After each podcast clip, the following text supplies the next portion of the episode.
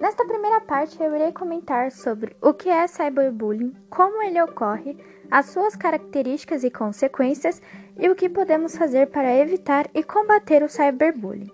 Vamos lá? Primeiro tópico: o que é cyberbullying e como ocorre. Com o advento dos avanços tecnológicos, a internet se tornou um dos meios mais facilitadores, importantes e perigosos nos dias atuais. Uma das ameaças recorrentes no mundo virtual é o cyberbullying. Cyberbullying foi um termo utilizado pela primeira vez pelo pesquisador canadense Bill Belzer, e segundo ele, este ato consiste em utilizar a informação e a comunicação junto da tecnologia para ofender um grupo ou um indivíduo de forma intencional e repetitiva.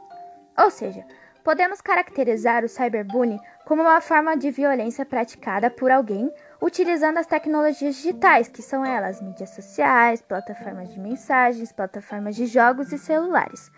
Esta ação tem como objetivo agredir, assustar, envergonhar, ridicularizar ou assediar as vítimas. Geralmente, o cyberbullying ocorre de maneira pública, no qual o agressor utiliza diversas ferramentas da internet para efetivar os seus atos.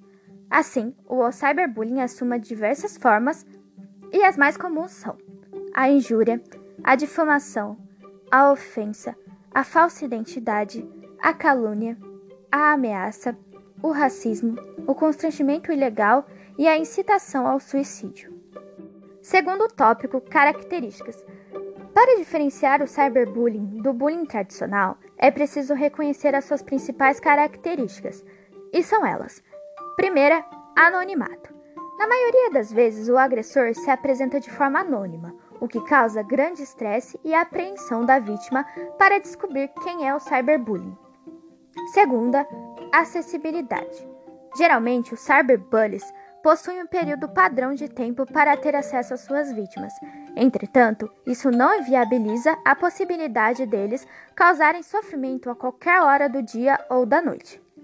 Terceira, medos de punição. Constantemente, as vítimas não denunciam os atos por medo de acontecer uma vingança de seus agressores, ou que sejam punidos e impedidos de desfrutar de seus objetos tecnológicos. O que geralmente acontece, porque o primeiro impulso dos adultos é tirar esses aparelhos das vítimas como uma forma de punição. Quarta, espectadores. O mundo cibernético é muito amplo e resulta no crescimento de diversos espectadores que possuem acesso a essas redes. Dessa forma, é possível milhões de pessoas terem acesso ou compartilharem imagens, mensagens, páginas da web, etc., de forma rápida e descontrolada. Quinta e última, desinibição. Em consequência do anonimato, muitos jovens acabam tendo comportamentos que não são capazes de realizar face a face. Terceiro tópico: consequências. O cyberbullying pode afetar uma pessoa mentalmente, emocionalmente e fisicamente. No início, pode começar com uma forte vontade de se isolar socialmente, um desconforto e tristeza. Quando começa a se agravar, a vítima pode desenvolver depressão, síndrome do pânico, transtornos obsessivos compulsivos, transtornos de ansiedade, transtorno bipolar, autodepreciação, automutilação, uso de drogas e bebidas alcoólicas, transtorno de imagem e, quando chega ao seu extremo, ele pode acarretar o suicídio da vítima.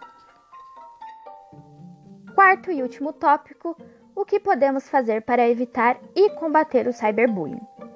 É necessário instruir que crianças e jovens não devam aceitar convite de estranhos. Evitar expor seus dados pessoais nas redes sociais Instalar programas que controlem o acesso a determinados sites. Caso você seja a vítima, ignore e bloqueie o agressor e não revide. Delete, prive ou troque o seu perfil. Denuncie tanto para a plataforma ou aplicativo utilizado quanto para as autoridades. Disque 100 ou acesse o site safernet.org. Busque ajuda de seus pais, professores ou adultos de confiança e guarde as evidências. Caso você seja testemunha, não curta, nem comente ou compartilhe postagens ofensivas ou humilhantes. Denuncie Disque 100 ou safernet.org. Busque ajuda de alguém que consiga te orientar. Evidencie que as ações do agressor foram erradas e podem causar mal ao outro, E se você for o agressor, por favor, pare que você está tendo ações que podem afetar muitas pessoas.